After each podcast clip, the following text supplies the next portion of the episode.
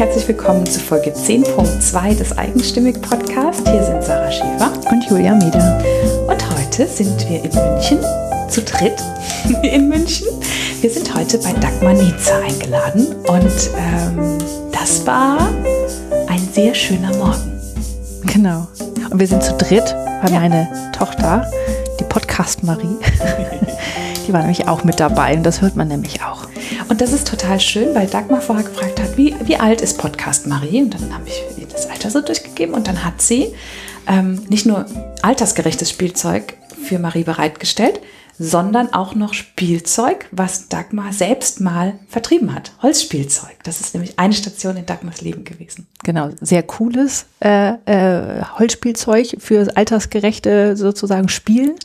Ja. Und äh, gespielt haben wir ordentlich. Im Hintergrund waren Tierfiguren, muss ich mal dazu sagen. Und, äh, Julia macht nicht immer solche Via-Geräusche. Nur wenn es im Spiel erforderlich ist. Genau. Und später wurde es dann ein bisschen leiser, weil sie dann eingeschlafen ist. Das war ein sehr schönes Bild, wie Marie auf dem Schoß ihrer Mama eingeschlafen ist und Julia ein bisschen mit eingeschlafenen Beinen zu kämpfen hatte im Hintergrund. Aber da, dann konnte ich wenigstens ordentlich zuhören. Ja.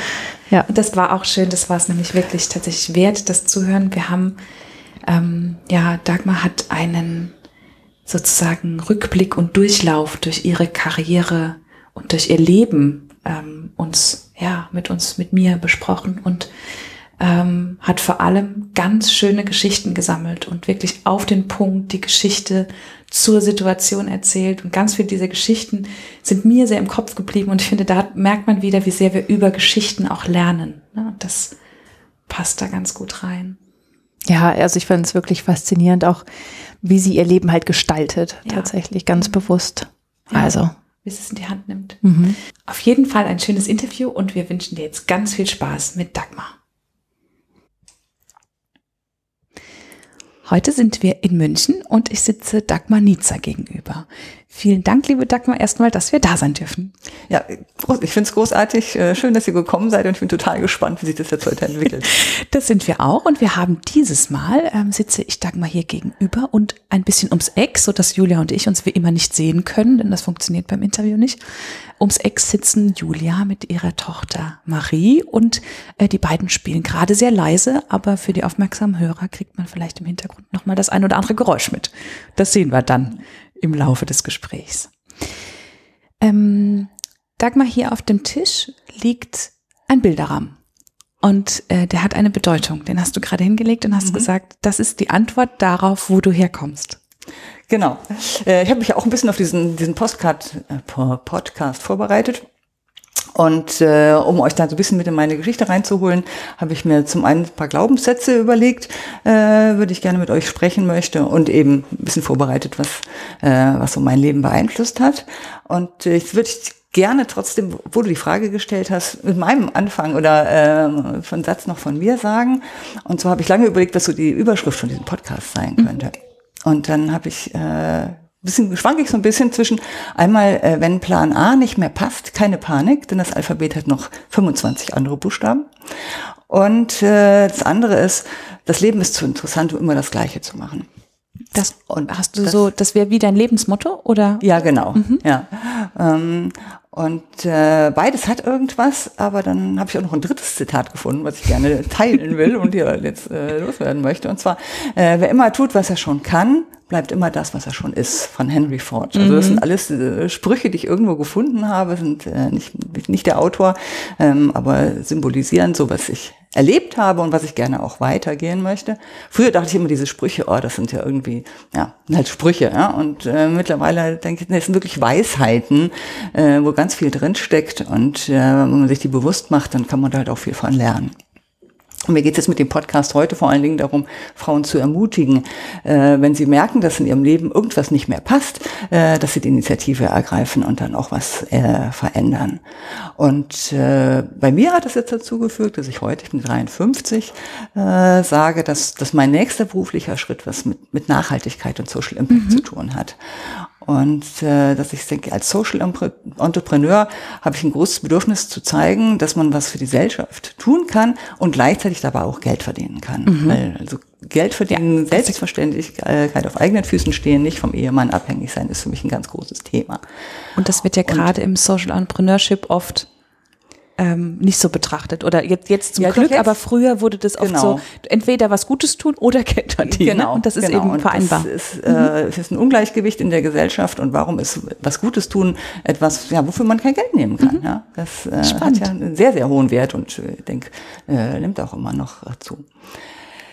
Ja, und äh, was ich auch noch vorbereitet habe, äh, ist, dass ich ein paar Bücher ähm, gesammelt habe, äh, an denen ich mich so im Laufe meines Orient Lebens orientiert habe. Und da werde ich am, am Ende, wenn ihr wollt, kann ich da noch kurz Liste nennen oder auch, wenn ihr wollt, in eurem Blog könnt ihr es aufschreiben. Ja. Äh, so auch als Orientierung oder Empfehlung für, äh, für Frauen, die jetzt zuhören und die das Das nehmen wir in den Show Notes ja. auf. Mhm. Ja, auf jeden Fall. Das vorweg ähm, wollte ich dir einfach dieses Bild zeigen. Das ist der Ort, wo ich aufgewachsen bin. Ja, da machen also. wir gleich noch ein Bild davon, weil das können unsere Hörer ja jetzt nicht sehen. Aber ich beschreibe kurz. Ja. Ähm, es ist eigentlich ein Haus mitten im Wald und auch in den Bergen. Nee, also im, im Vor Hügelland. Hügelland. Ja. Okay, ich komme aus der Rheinebene. Aha. Das sind Berge.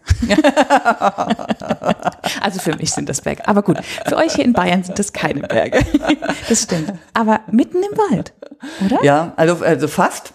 Also es ist, äh, die Gegend heißt, es ist Oberberg, ähm, in der Nähe von Köln, der Oberbergische Kreis. Und, ähm, Ach, das ist gar nicht Ja, das ist ein kleiner Ort mit fünf Häusern, 15 Einwohner und davon waren allein fünf meine Familie. So, dreimal am Tag fährt der Bus. Ja. Die nächste Großstadt ist Gummersbach mit, was ich, 20.000 Einwohnern.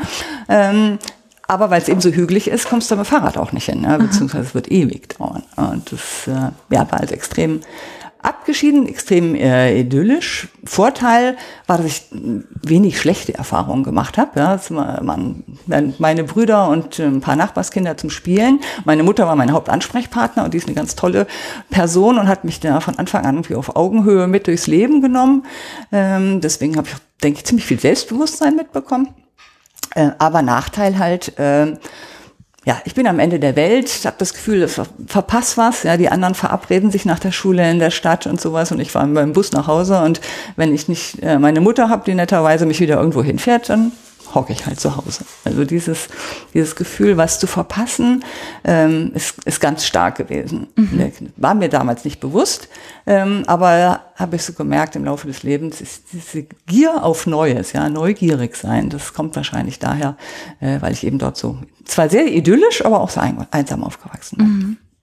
Ja, und dann war natürlich die Überlegung, hm, was, wo geht's hin nach dem Abi? Und das war klar weg von dort ähm, und bin in, nach Köln gezogen, die Großstadt, und habe eine ähm, Lehre gemacht, kaufmännische Lehre in einem Fünf-Sterne-Hotel, weil das war für mich so das der Inbegriff der großen weiten Welt. Ja, wenn mhm. ich da ein Hotelstart und Touristik äh, dann mache, dann dann kann ich überall äh, später arbeiten und und was entdecken.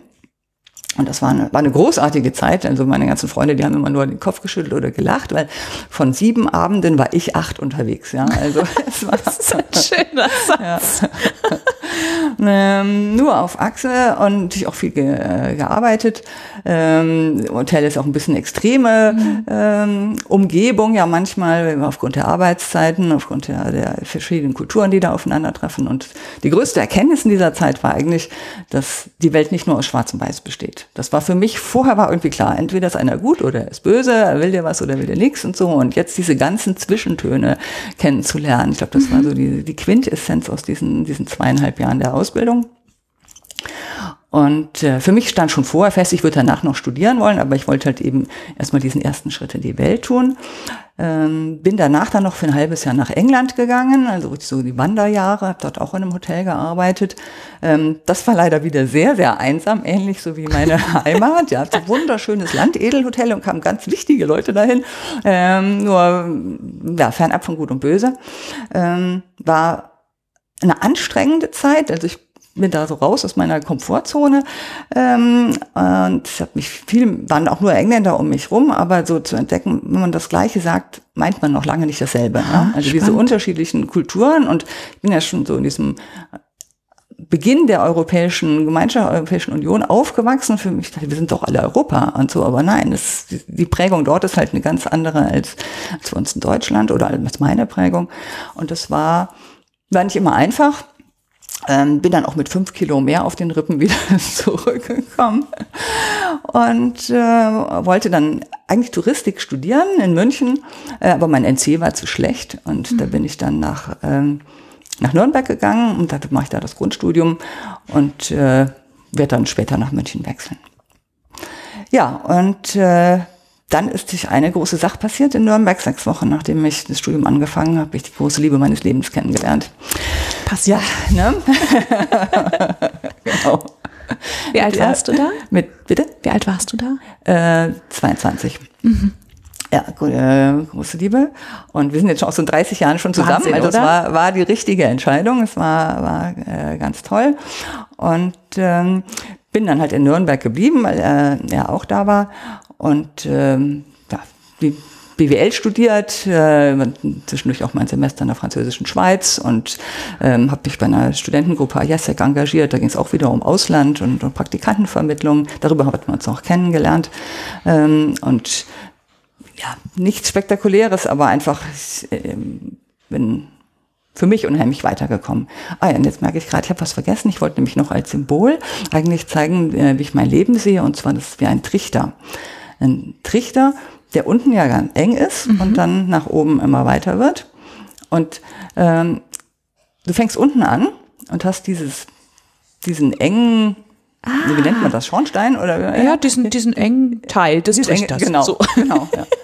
ähm, da, da wanderst du erstmal hoch. Das ist die Schule, das ist die Begrenzung durch dein Elternhaus und sowas ist ziemlich eng und vorgegeben und so. Und dann kommst du oben an diesem Stück an, wo auf einmal der, der Trichter, äh, Trichter breiter wird.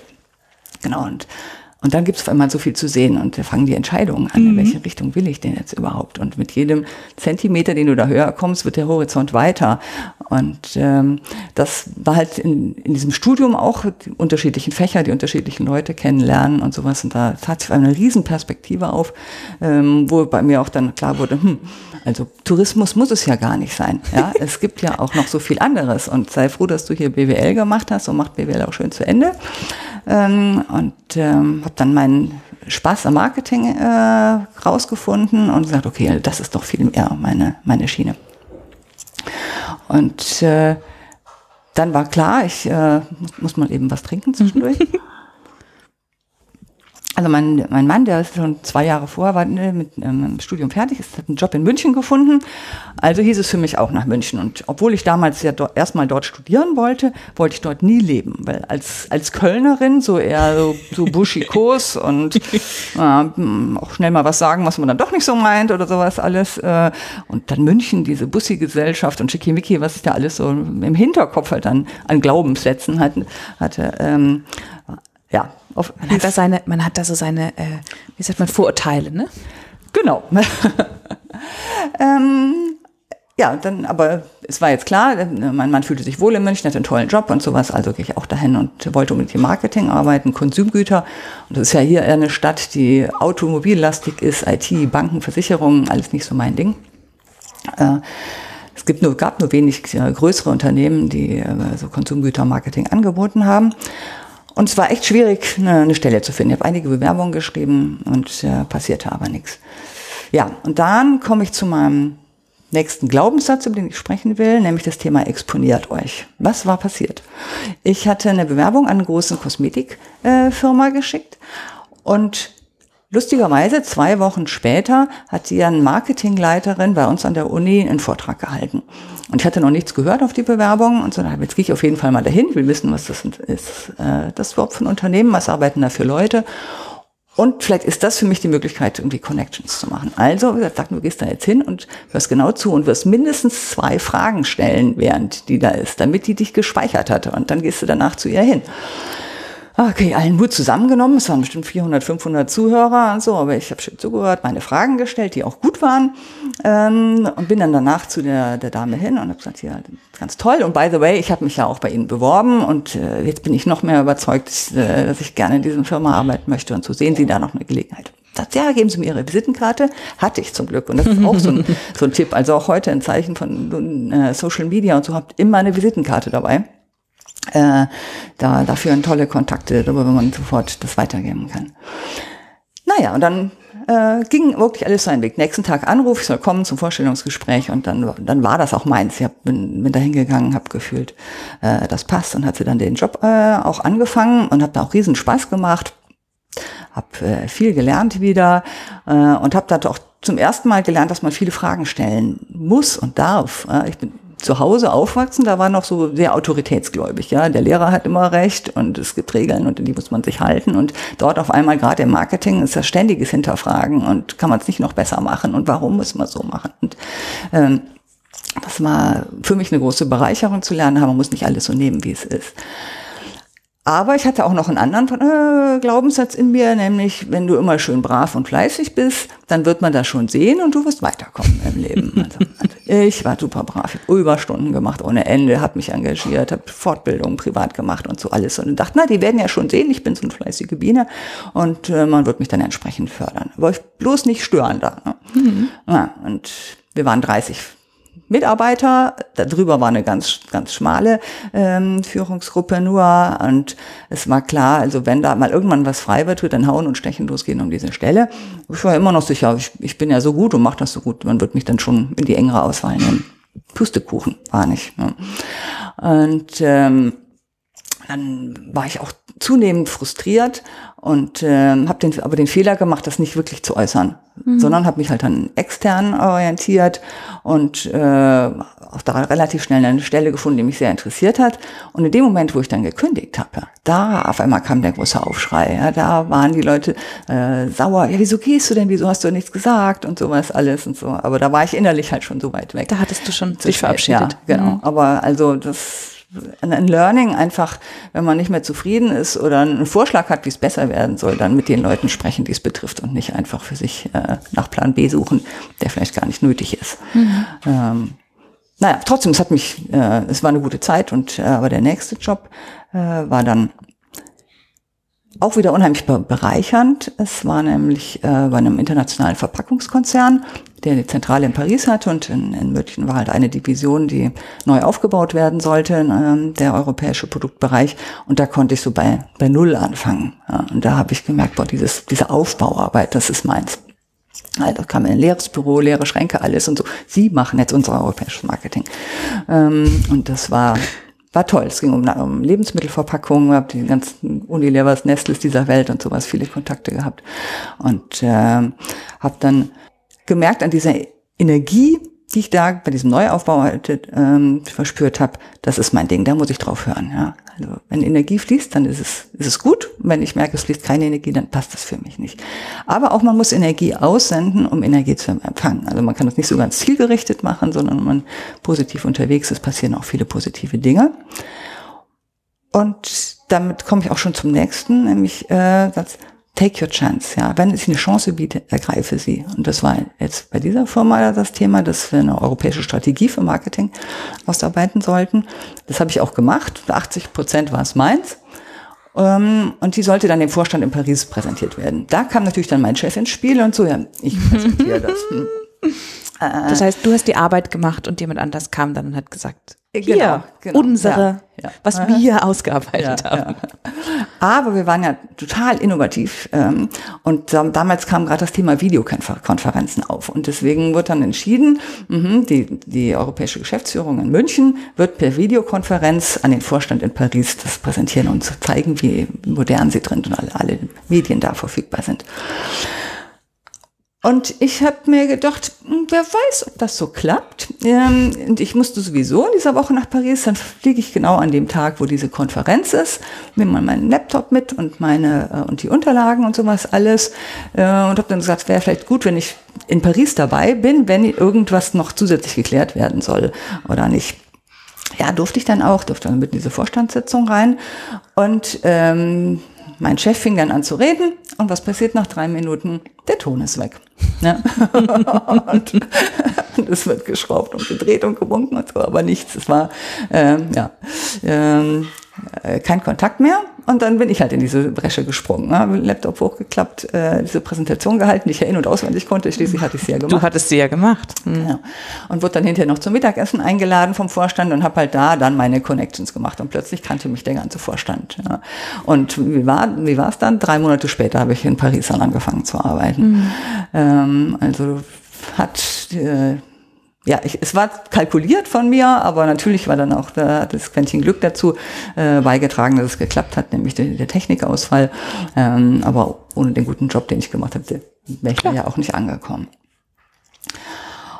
Und dann in das Einzige, das Dumme, was dann passiert ist, ist eine Woche bevor ich nach Paris gewechselt bin, ist der äh, Konzern äh, an ein amerikanisches Unternehmen verkauft worden, die, obwohl Amerika äh, null Bezug zum Marketing hatten. Die waren rein produktionsorientiert. Das heißt, ich habe da angefangen und plötzlich wurden alle Mittel gekürzt, alle Messenbeteiligungen und sowas alles. Also das war echt enttäuschend, ähm, so dass ich dann nach einem halben Jahr gesagt habe, das, es ist nichts meins, hier sehe ich einfach keine Zukunft. Und dann war es auch relativ schnell klar, dass jetzt das Thema Konzerne für mich erledigt ist. Ja, mhm. Und ich habe wieder gesagt, so komm raus aus der Komfortzone. Hier, ich kenne zwar alle tollen Restaurants mittlerweile in Europa und habe überall nette Leute und sowas alles. Und das, ich könnte jetzt Leben jetzt einfach genießen. Es wird gar nicht auffallen, wenn ich mich nicht mehr engagiere. Aber nee, ich will ja was machen. Die, diese Energie, die fehlte. Und dann bin ich durch Zufall in Kontakt gekommen mit kleinen äh, Schreinereien, die Holzspielzeug herstellen und die alle geklagt haben, wir machen so schöne Sachen, aber kein Mensch weiß davon und äh, es ist schade und ich fand es auch super schade, weil mich die Sachen sehr fasziniert haben und habe gesagt, oh, ich kann doch Marketing, ja, dann tun wir uns doch zusammen und ich übernehme die Vermarktung von euch. Und ähm, das war noch in der Zeit vor Internet. Also habe hab ich einen Versandhandel aufgebaut für, für Holzspielzeug und das war eine, eine irre Zeit, ja. Also was ich Einkauf, Lager, EDV, Buchhaltung, das ganze Ich wollte jetzt gerade sagen, mhm. du hast es gerade in so einem Satz gesagt, dann habe ich halt ja. den Vertrieb aufgebaut den, und den Versand ja. von dem Holzspielzeug und alles aufgebaut, mal eben. Mhm. Das klingt so nach mit aus der Hand geschüttelt ja. und das war es ja wahrscheinlich nicht. Ja, also ich hatte den, äh, habe das mit meinem Mann abgesprochen, habe gesagt, okay, ich habe einen Businessplan gemacht und so. Ich werde jetzt eine ganze Weile lang nichts verdienen, aber mhm. eben als als Vorbereitung, um dann weiterzukommen. Und das war war für uns soweit okay. Und ich hatte ja auch viel Know-how. Das einzige Problem war, dass ich nicht die richtige Marktforschung gemacht hatte. Okay. und zwar habe ich, ähm, alle fanden meine Sachen super schön, aber ich habe mich gefragt, würdet ihr sie auch kaufen? Und da das relativ teure Sachen waren, damals 100 D-Mark plus, ähm, lief es dann recht schleppend an. Mhm. Und ich habe plötzlich gelernt, oh, ich kann mit Schulden nicht umgehen. Ich hatte zwar ah, diesen, diesen, Businessplan und wusste, ich muss erstmal wahrscheinlich bis 500.000 Euro in die Mieten, Mieten gehen. Ich hatte auch einen entsprechenden Kredit von der Bank und äh, so, aber habe gemerkt, oh, das werde ich nicht in drei Jahren wieder reingearbeitet haben, sondern es wird vier, fünf, sechs Jahre dauern. Und bin dann nachts um vier Uhr jedes Mal aufgewacht, ja, bin dann aufgestanden, habe bis sechs Uhr am Schreibtisch gearbeitet, habe dann wieder noch mal ein Stündchen geschlafen. Und irgendwie nach sechs Wochen war ich fix ja, ja, natürlich. Ja, erschöpft und frustriert und habe gemerkt, okay, das es funktioniert so nicht für mich. Und äh, will ich jetzt unbedingt an dem festhalten, weil das ist jetzt die Idee und alle fanden das ja auch toll, die Idee, äh, oder sage ich, ja, das war, äh, es war jetzt ein Versuch, aber ich hab, bin hier eben an meine Grenzen gestoßen und äh, höre dann auch auf. Und dann habe ich jetzt auch relativ schnell diese Entscheidung äh, getroffen ähm, und habe bin zum Glück mit dem blauen Auge eigentlich rausgekommen, weil ich die ganzen Lagerbestände äh, wieder verkaufen konnte. Ich hatte auch sehr gute Adressen gesammelt, da, die habe ich äh, mehrfach verkaufen können, so dass es jetzt allein von den Ausgaben her äh, eine schwarze Null war. Aber ich habe natürlich in diesem einen Jahr nichts verdient. Ja. Aber der Verdienst war halt eine andere. Das war jetzt nicht in, in finanzieller Form, sondern das war ein Entrepreneurship-Studium. Genau, das ähm, ist es. Ja, Learning. Das weiß jeder, der mal ja. mit einer Selbstständigkeit gescheitert ist, Eben, dass ja. das eigentlich nicht in Geld aufzuwiegen ist, was man da lernt in der Zeit. Ja. Learning by doing, also für mich selber ich, eben meine Grenzen und meine Fähigkeiten gut kennengelernt, aber eben auch, was muss man alles machen, wenn man ein äh, Unternehmen aufbaut. Ähm, und habe da auch wieder so ein, eine Erkenntnis für mich gewonnen, äh, auch wieder ein Zitat, wir sehen die Dinge nicht, wie, wie sie sind, wir sehen sie, wie wir sind. Ja? Also am Anfang mhm. habe ich es zu positiv gesehen, dann habe ich es zu negativ gesehen äh, und äh, als ich mir das dann jeweils bewusst gemacht habe, dann habe ich auch war am Ende die schwarze gefunden. Null. Ja, ja, ja, dann war die schwarze Null. Genau. Äh, habe mich dann gefragt, gut, also Marketingtalente habe ich, ähm, Schulden will ich keine machen, keine größeren, was kann ich machen? Und da ist natürlich dann klassisch Beratung. Ne? Ja. Mhm. Okay, dann mache ich eine, eine Marketingberatung auf und habe dann auch innerhalb von meinem Netzwerk ganz schnell zwei Riesenaufträge bekommen, so dass ich gut ausgelastet war und mit Spaß äh, das Geld anderer Leute dann verplanen konnte. Ähm, was auch sehr gut lief. Also die, die haben wirklich einen, die Unternehmen haben jetzt einen Schritt nach vorne gemacht, so dass ich dann auch Mitarbeiter einstellen konnte und äh, halt aus Ressource Marketingabteilung gearbeitet habe mit einer Werbeagentur hinten dran. Das war toll. Tja, und dann kam im Alter von 35 ohne jegliche Vorwarnung auf einmal die Aussage oder die Diagnose, in fünf Jahren sind sie taub. Bums, das, das saß, muss man erstmal sacken Wo alles mit der Arbeit lief und du gerade so das Gefühl hattest, jetzt geht's los, genau. jetzt passt alles. Ja, zwar ich hatte schon länger schlecht gehört und bin dann halt irgendwann mal hier zu, äh, zu einer äh, Koryphäe gegangen, weil die zufällig auch übers Netzwerk mir empfohlen worden war und sagte, hm, da, da in den Situationen höre ich schlecht, was kann man machen? Und dann sagte die das so unvermittelt, nachdem ich da drei Stunden meine Versuche hatte. Und das hat mir natürlich erstmal den Boden unter den Füßen weggezogen. Und da half auch der Nachsatz nicht, den ich gar nicht so richtig mitbekommen habe. Ach, das macht nichts. Sie werden ja trotzdem hören können. Weil Für dich hab, war erstmal, ich bin taub. Ich bin taub und vor allen Dingen auch äh, der Gedanke an Hörgeräte, der hat mich eher verrückt gemacht. Ah, da habe ich dann diese komischen Dinger hinterm Ohr Hinter, und äh, da mit so einem grauen Kasten, da erscheinst du doch irgendwie debil und kannst nicht mehr richtig denken. Also ganz schlimm, was ich selber für, für Vorurteile hatte und äh, mich da in mich reinprojiziert habe. Naja, aber ich bin ja so ein Stehaufmännchen und äh, habe mich dann ganz schnell schlau gemacht. Was heißt das jetzt? Was kann man machen? Und nach wenigen Tagen war mir irgendwie klar, es gibt Schlimmeres. Weil offensichtlich gibt es am Ende eine Lösung. Das ist jetzt erstmal die Hörgeräte. Und äh, ja, wir könnten auch viel größere Schicksalsschläge erfahren. Es wird, wird schon irgendwie werden. Also habe ich dann dreimal neue Hörgeräte bekommen. Man muss man wirklich mal wieder neu lernen. Die, die Töne sind ganz anders. Es ist unangenehm am Kopf, ähm, anstrengend, ermüdend. Und aber es hat funktioniert. Also ich, ich ähm, konnte meinen Job weitermachen und bin dann da auch zu dem nächsten Glaubenssatz gekommen, ähm, was du nicht ändern kannst, da stecke auch keine Energie hinein. Also ärger mhm. dich nicht, ne, sondern änder deine Einstellung. Mhm. Das äh, hat mir dann gut geholfen ähm, und auch Zusammenleben mit meinem Mann, weiter alles prima und wir haben dann irgendwie voller Optimismus beschlossen. Also jetzt wird es allmählich mal Zeit, dass wir Kinder kriegen. Und wir werden auch immer älter. Wenn wir ein, ein Haus kaufen wollen, dann müssen wir das jetzt machen. sonst schaffen wir es gar nicht mhm. mehr, das rechtzeitig abzubezahlen. Tja, und dann zog es alles ein bisschen hin, aber zwei Jahre später standen wir dann da und hatten Zwillinge und einen Berg von Schulden. Die du eigentlich nicht mehr haben wolltest. genau. Wobei das mit dem Haus durch ein bisschen anders ist, weil ja, das zumindest gedanklich immer mhm. gerettet haben. Also wenn es gar nicht klappt, dann müssen wir es wieder verkaufen. Habt ihr das Haus? Du, ne? Das genau, ist, ein ist ja nicht, da. genau. Ja, ja. Weil mhm. es ist, ist, kein, kein Auto, das schon nach, ähm, nach der ersten Fahrt 25 Prozent verloren hat, sondern das, mhm. das ist in Ordnung. Ähm, und das Gute war auch, dass diese Diagnose, sie sind nach fünf Jahren taub, sich ein bisschen verschoben hat. Also sie sind nach, nach sieben Jahren. Ähm, und da ist dann die äh, Operation erfolgt, erst an einem oder dann am anderen. Da kann man Cochlea-Implantate ah, ja. das einsetzen. Mhm. Das sind so kleine Computer, äh, wo dann außen ein Gegenstück in Form von einem Hörgerät auch äh, am Ohr hängt und das lenkt nach innen Signale, so elektronische Impulse und äh, dann muss das Gehirn dann lernen, dass jetzt diese Impulse anders sind, aber im Laufe der Zeit lernt das Sprachzentrum, aha, das dieses komische Geräusch ist dieser Buchstabe. Kann ich dazu zuordnen. Ja, ja, mhm, genau. Ja, Habe aber trotzdem, also ein Jahr lang auch einen Lippenlesekurs gemacht, äh, weil das doch schon, schon sehr hilft, was auch echt anspruchsvoll ist, weil es gibt zehn verschiedene Mundbilder für 26 Buchstaben. Oh. Ja. Und ganz viele Worte sehen halt gleich aus äh, und deswegen kann man nur aus dem Kontext dann rausfinden, wie, wie ist es.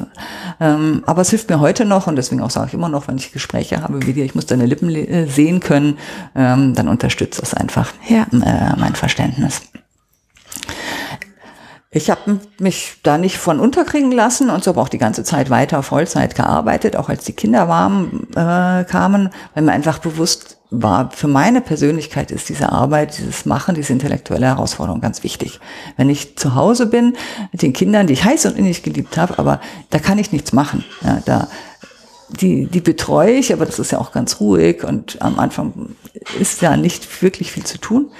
Ähm, und habe gesagt, okay, wenn da, da werde ich unglücklich, da werde ich die Kinder mhm. unglücklich machen, geht nicht. Und wir hatten zum Glück eine ganz liebe Freundin, die Zeit hatte und die sich dann tagsüber um die Kinder gekümmert hat und die das krasse Gegenteil von uns kopfgesteuerten äh, Eltern war, also ganz kuschelig, ganz kreativ, musikalisch und sowas. Und das war wunderbar. Ja. Also die auch zusammen zu sehen, wie gut die miteinander harmonierten und nachmittags, wenn ich dann so um fünf nach Hause kam, da habe ich dann übernommen. Dann hatte ich war ich ja auch ausgeglichen und, und habe den Rest des Tages mit den Kindern genossen und wir haben, haben eine schöne Zeit gehabt. Und äh, das hat auch, also war auch mit meinem Mann, äh, hat das super gut funktioniert. Er hatte den, die feste Anstellung, das feste Einkommen und ich war durch meine mhm. Selbstständigkeit flexibler. Das hatten wir so abgesprochen und das, das passte perfekt äh, für beide von uns.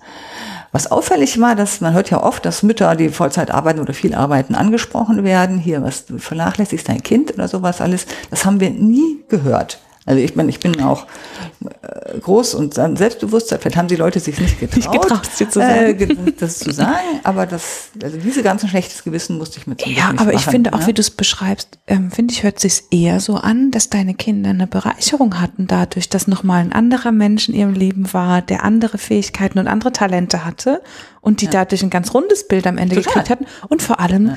eine, wie du gerade gesagt hast, eine ausgeglichene Mama, die ja. die Zeit mit ihnen genossen hat. Also ich finde, das hört sich super an. Nee, also für mich war es das auch so. Ich weiß nicht, was andere gedacht haben, aber es ist auf jeden Fall nie, nie, nie bei uns angekommen. Also euch scheint es gut zu gehen. Insofern alles gut gemacht. Genau. Und deswegen kann ich also nur ermutigen, wer, ähm, wer so leben will, es ist, es ist echt machbar und schön.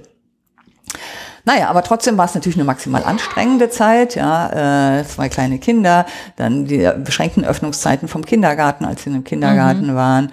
Ähm, das Hörnissen ist anstrengend. Mein Mann war viel unterwegs und ich war dann auch irgendwann körperlich echt geschafft. Und dazu, ich hatte eine Geschäftspartnerin, das Verhältnis hatte sich dann auch abgekühlt, weil deren Lebenssituation eine ganz andere war als ich. Ähm, so dass ich mich dann da erwischt, dabei erwischt habe, dass ich öfter mal gejammert habe. Und das, das kannte ich von mir gar nicht ähm, und habe dann auch irgendwann echt mit mir selber nicht mehr ausgehalten. Ja. Und ähm, habe dann da so meinen nächsten Glaubenssatz aus der Schublade geholt, der da lautet, ich will kein Opfer sein. Ja. Ich bin verantwortlich für mein Handeln und ich warte nicht auf die Rettung von jemand anders äh, oder gar ein höheres Wesen oder sowas. Wenn diese Lebenssituation jetzt nicht mehr für mich passt, muss ich da raus. War also die Zeit, sich wieder mal so auf die, die Reise zu machen äh, und zu überlegen, was, äh, was kann ich? Das Leben ist zu interessant, um immer das Gleiche zu machen. Und habe mir dann erstmal ein Coaching gegönnt, weil ich dachte, auf diese Weise gewinne ich am schnellsten Klarheit, was jetzt als nächstes kommen soll. Und was ich auch innerhalb meines Rahmens, also meiner Talente, aber auch der Kinder äh, und der Schwerhörigkeit äh, machen kann, so dass ich wieder ausgeglichen bin. Und es war irgendwie noch nicht ausgesprochen. Ähm, da tauchte so eine kleine Anzeige auf, dass ein Freelance-Projektmanager gesucht wird, ähm, was genau das war, was ich auch mit der Coachin erarbeitet hatte.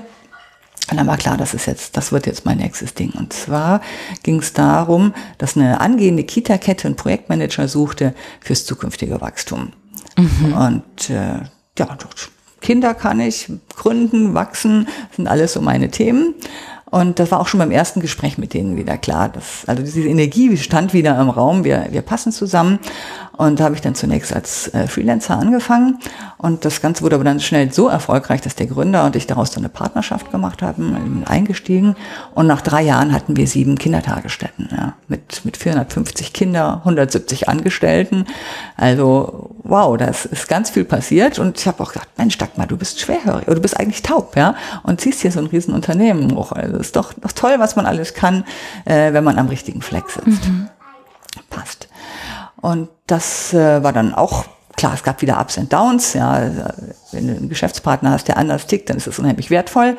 Ähm, gleichzeitig muss man auch immer wieder sich so ab, abstimmen oder hat manchmal unterschiedliche äh, Ansichten zu einem Thema. Aber gerade dieses Aneinanderreiben, das bringt einen ja vorwärts. Und wir hatten viel Spaß und das war natürlich auch eine maximal sinnvolle Aufgabe. Dann äh, lief das Ganze gut, war fünf Jahre da, dabei und sowohl mein, mein Geschäftspartner als auch ich, ähm, beides so Machertypen, und gesagt, hm, wie geht's jetzt weiter? Ja, äh, wir uns verkleiden. Entweder müssen wir richtig, richtig groß werden, weil langfristig in diesem Spiel ähm, die großen Ketten das, äh, dieses Recruiting. Ich wusste gar nicht, dass es bei Kindertagesstätten auch Ketten und so gibt. Ja, doch, richtig, richtig Spannend. viele mittlerweile. Also es ist, die Struktur ist von Bundesland zu Bundesland sehr unterschiedlich. Ähm, und, aber wenn du einmal ein gutes Konzept hast, dann empfiehlt sich das schon, das kann man multiplizieren. Und das andere große Thema ist immer noch das äh, Erzieher, äh, also es gibt nicht ausreichend Mitarbeiter. Und da hast du natürlich, wenn du groß bist und ganz andere Perspektiven Ja. äh, bieten kannst, bist du ein viel interessanter Arbeitgeber, als wenn du klein bist. Und das haben wir gesagt, okay, also irgendwann müssen wir müssen richtig groß werden, heißt aber auch sich richtig ordentlich wieder verschulden. Ja, und das hatten wir mit unseren sieben Kitas jetzt schon und wollen wir das so weitermachen und haben dann beide gesagt, nee, also ähm, sind jetzt an einem Punkt angekommen, wo es für uns wirtschaftlich passt. Ähm, und jetzt müssen wir gucken, ob wir nicht vielleicht irgendwie einen Partner finden, der da noch mit einsteigt oder einfach mal so diffus anfangen zu überlegen. Ja, und wieder, äh, kaum ist dieser Gedanke raus in, In die die Welt, Welt. wir müssen mal anfangen zu überlegen, klopften auch schon aus dem Ausland diverse Kita-Ketten bei uns an. Ja, weil die, es steht ja auch ständig in der Presse, dass viel zu wenig Kinderbetreuungsplätze äh, vorhanden sind und die sahen da einfach noch einen Riesenmarkt, der entwickelt werden konnte äh, und wollten aber eben einen lokalen Partner haben, das zu machen. Und da hatten wir dann schön verschiedenste Gespräche. War, war wunderbar, weil wir hatten ja keinen Druck äh, und es tut natürlich auch dem Ego immer gut, wenn man da klar. so Leute mit einem sprechen wollen. Und haben dann auch ein ganz tolles Unternehmen gefunden, äh, den größten Kita-Betreiber äh, Nordeuropas aus Schweden. Ähm, Das passte einfach vom ersten Moment an, ja. Also die, die Menschen, die Art, die, deren pädagogisches Verständnis, die Art, wie die mit den Mitarbeitern umgingen und sowas gemacht. Ja, das können wir uns vorstellen, mit denen zusammen äh, das weiterzuentwickeln. Und haben dann 2016 das Unternehmen an die verkauft, weil das war, war Bedingung. Sie wollten es ganz haben, aber wir bleiben an Bord und äh, bauen jetzt das, das Deutschlandgeschäft für die auf. Und das, das fing auch gut an.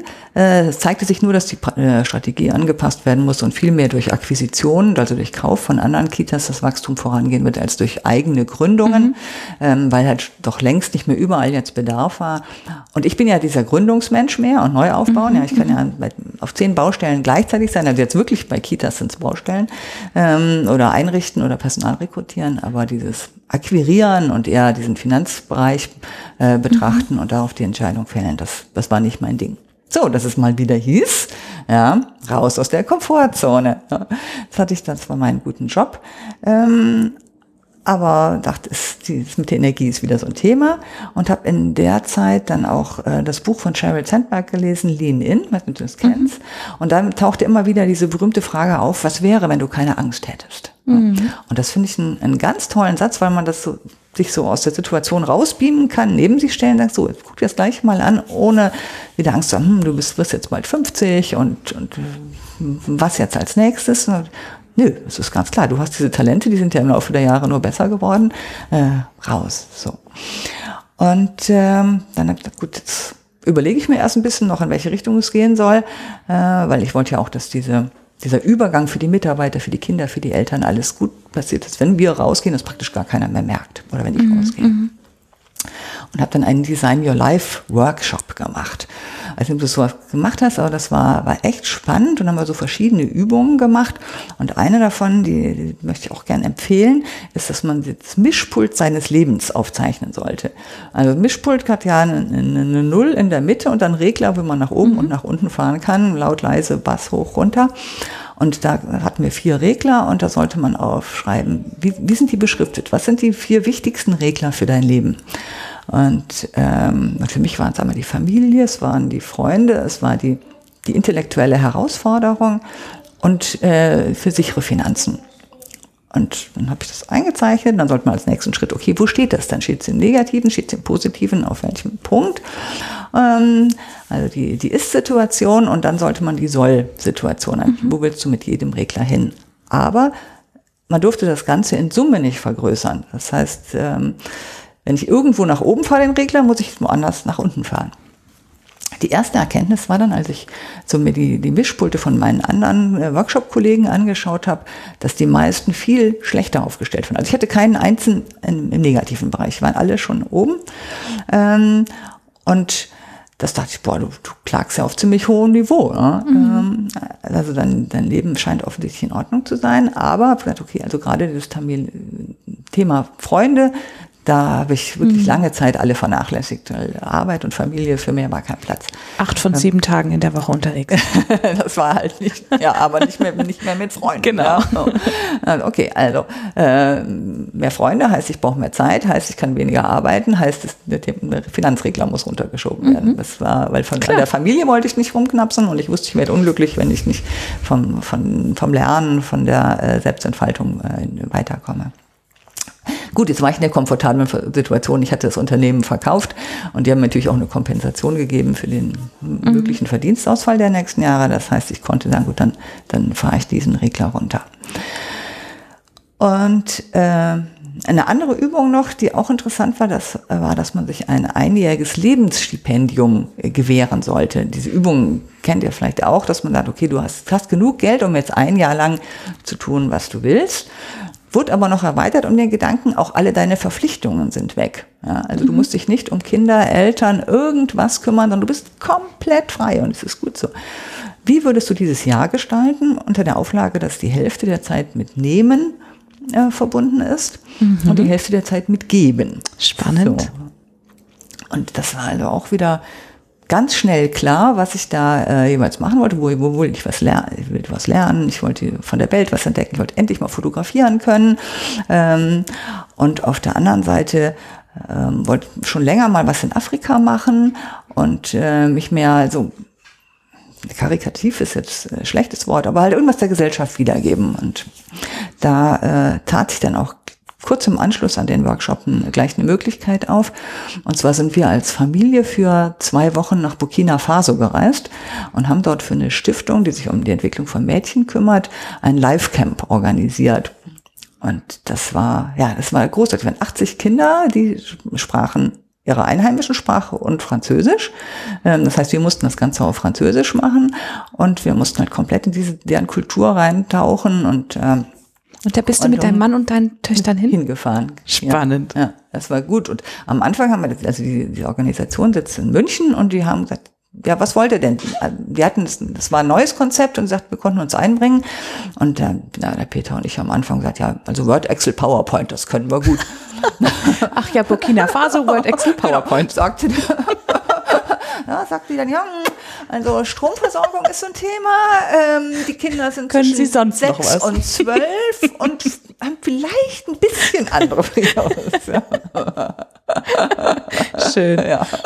Okay, also haben wir dann äh, umgeplant und ähm, haben uns überlegt, okay, was ist so im Grundschulbereich in Deutschland, was kann man da so lernen, haben man, äh, was kann man im Sportbereich machen, äh, was für Bastelmaterial brauchen wir und haben dann äh, bei uns im Bekanntenkreis also viel äh, um, um Sachspenden gebeten. Also wir sind mit 160 Kilo Sachspenden dann letztendlich abgereist und haben auch finanzielle Unterstützung bekommen, dass wir das eine oder andere dann noch, noch kaufen konnten. Ähm, ja, und haben dann dort mit denen im Grunde eher Kindergartenprogramm gemacht, weil diese, diese Kindergartenförderung, das kennen die halt alle nicht. Ne? Die, die müssen zu Hause arbeiten und kommen dann irgendwann in die Schule. Viele von denen hatten noch nie eine Schere in der Hand gehabt und sowas. Also ganz, ganz einfach. Also das hat uns sehr geerdet. Ja? Also Schere statt Word, Excel, PowerPoint. Mhm. Ähm, aber war eine, eine tolle Erfahrung und hat den, den Kindern auch, glaube ich, großen Spaß gemacht. Ja. Das war jetzt nicht, um, um uns jetzt hier das zu bespaßen, sondern ja. um, um denen zu zeigen, da interessieren sich Leute, es gibt einen anderen Horizont. Und sie können aber auch was erreichen. Also wenn man jeden Abend Ausstellungen gemacht mit den Sachen, die sie tagsüber in irgendeiner Form gebastelt hatten oder wir hatten noch nie Federball gespielt und am Ende, Ende konnten wir richtig Federballturnier machen und sowas. Also das war, war, war eine tolle Zeit.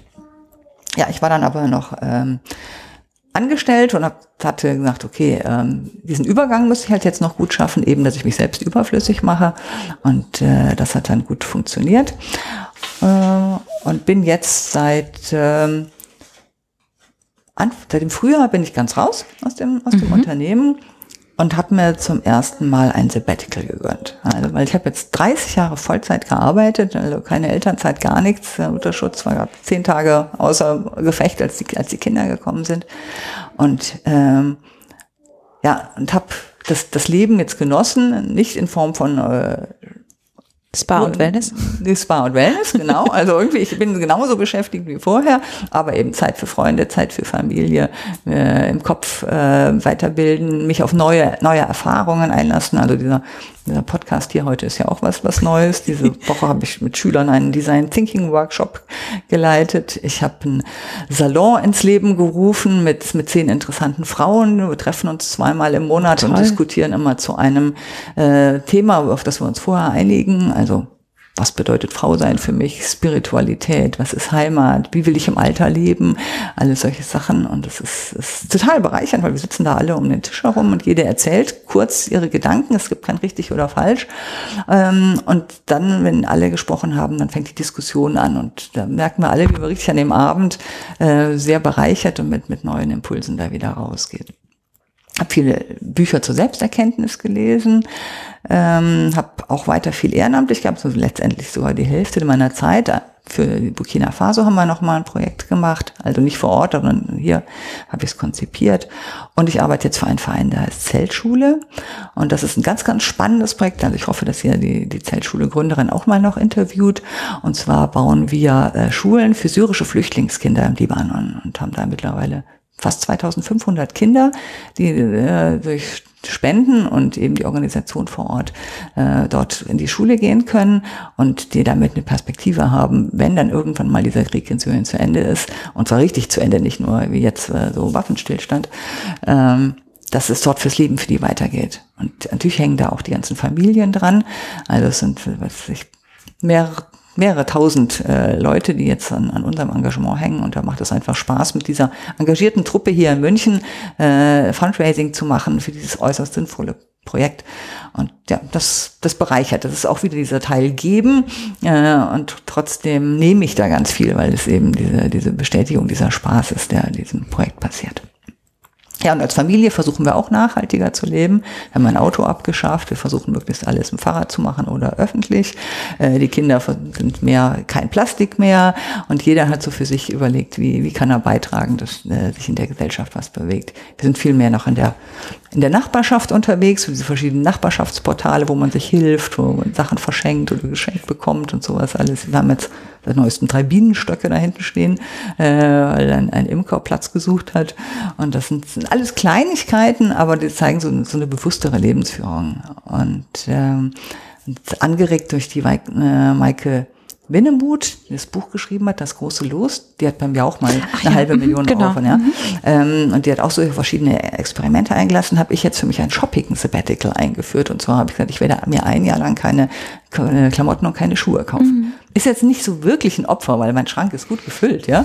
Ähm, aber man aber, schaut mal bewusster drauf. Genau. Und, und ich ertappe mich auch, wenn ich irgendwie in fremden Städten bin und sowas, alles ist immer so automatisch irgendwo in die Boutiquen gucke und so. Und das ist gar nicht mehr nötig, ne? Und auf einmal hast du viel mehr Zeit für andere Entdeckungen mhm. und so. Das ist äh, auch wieder, äh, ja, eine, eine neue Erfahrung und äh, schön.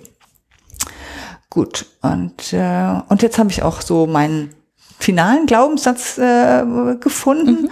Und zwar, ähm, es gibt nur eine Art von Erfolg, sein Leben so zu führen, wie man möchte. Mhm.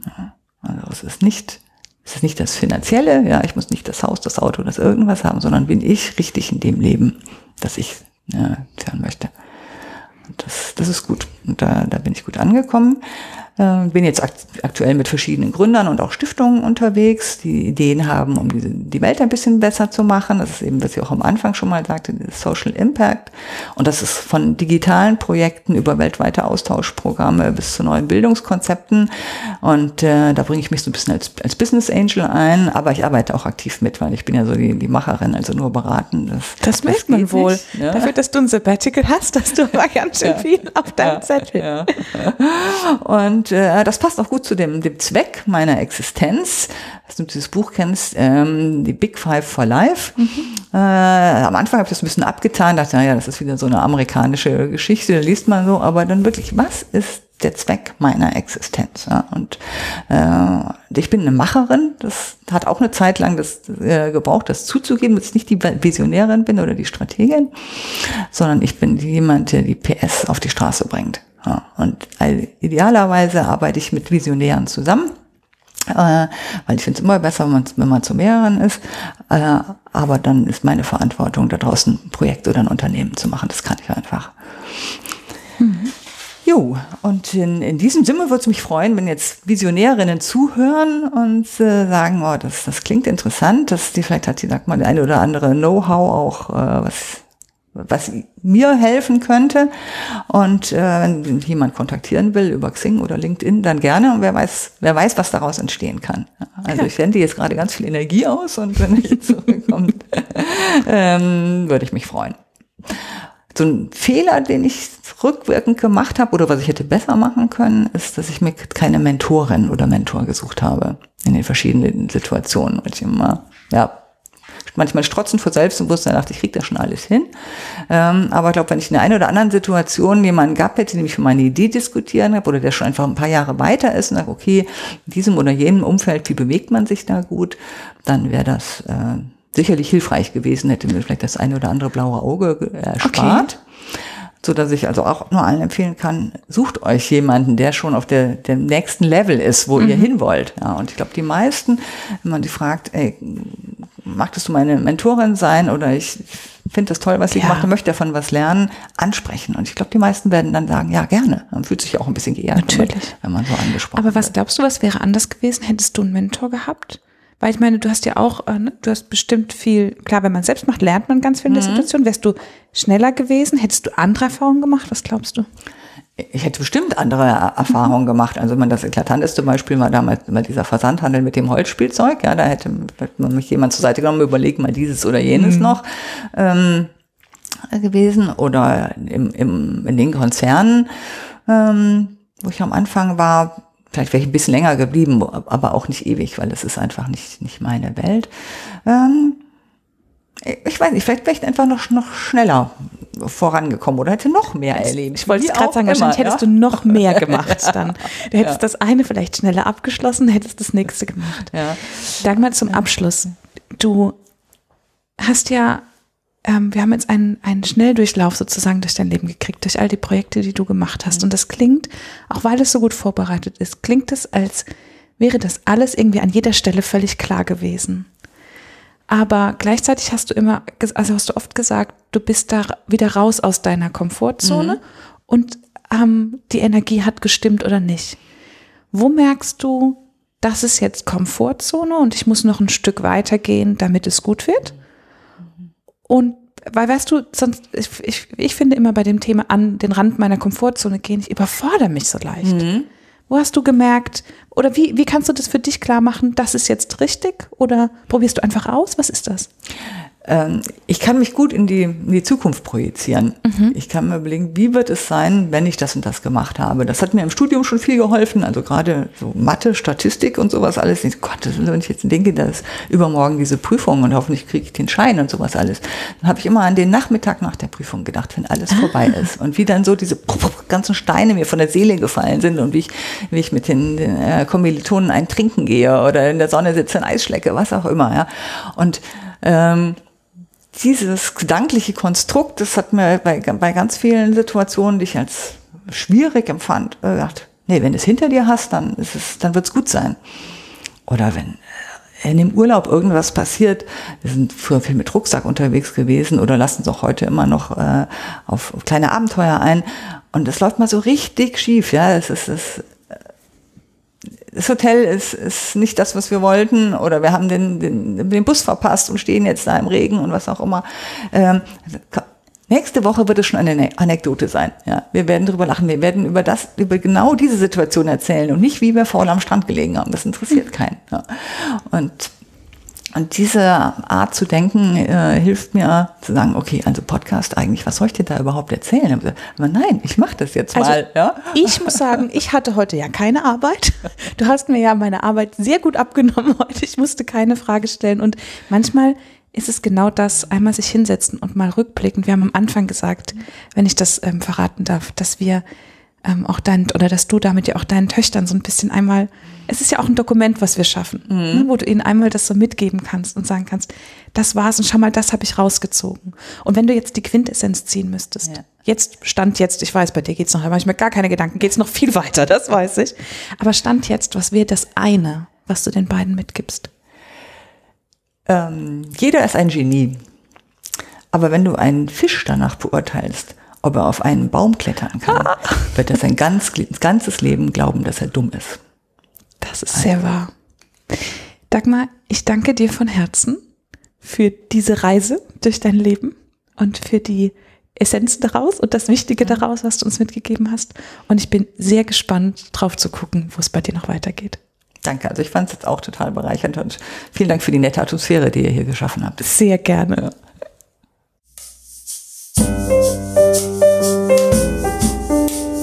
Das war der Eigenstimmig-Podcast von Sarah Schäfer und Julia Meder. Und zu dieser wie zu jeder anderen Folge gibt es auf eigenstimmig.de einen Blogartikel mit ganz vielen Fotos von der Interviewpartnerin und weiteren Infos und Links. Und wenn dir gefallen hat, was du heute und sonst hier bei Eigenstimmig hörst, dann gibt es auf eigenstimmig.de eine Seite, die nennt sich Unterstützen und dort zeigen wir dir ganz viele Möglichkeiten, wie du uns Danke sagen kannst. Wenn du immer auf dem Laufenden bleiben willst, dann trag dich gerne in unsere Newsletter ein oder folg uns bei Instagram, Facebook oder Twitter. Dort sind wir unter eigenstimmig zu finden. Vielen, vielen Dank fürs Zuhören und bis zum nächsten Mal.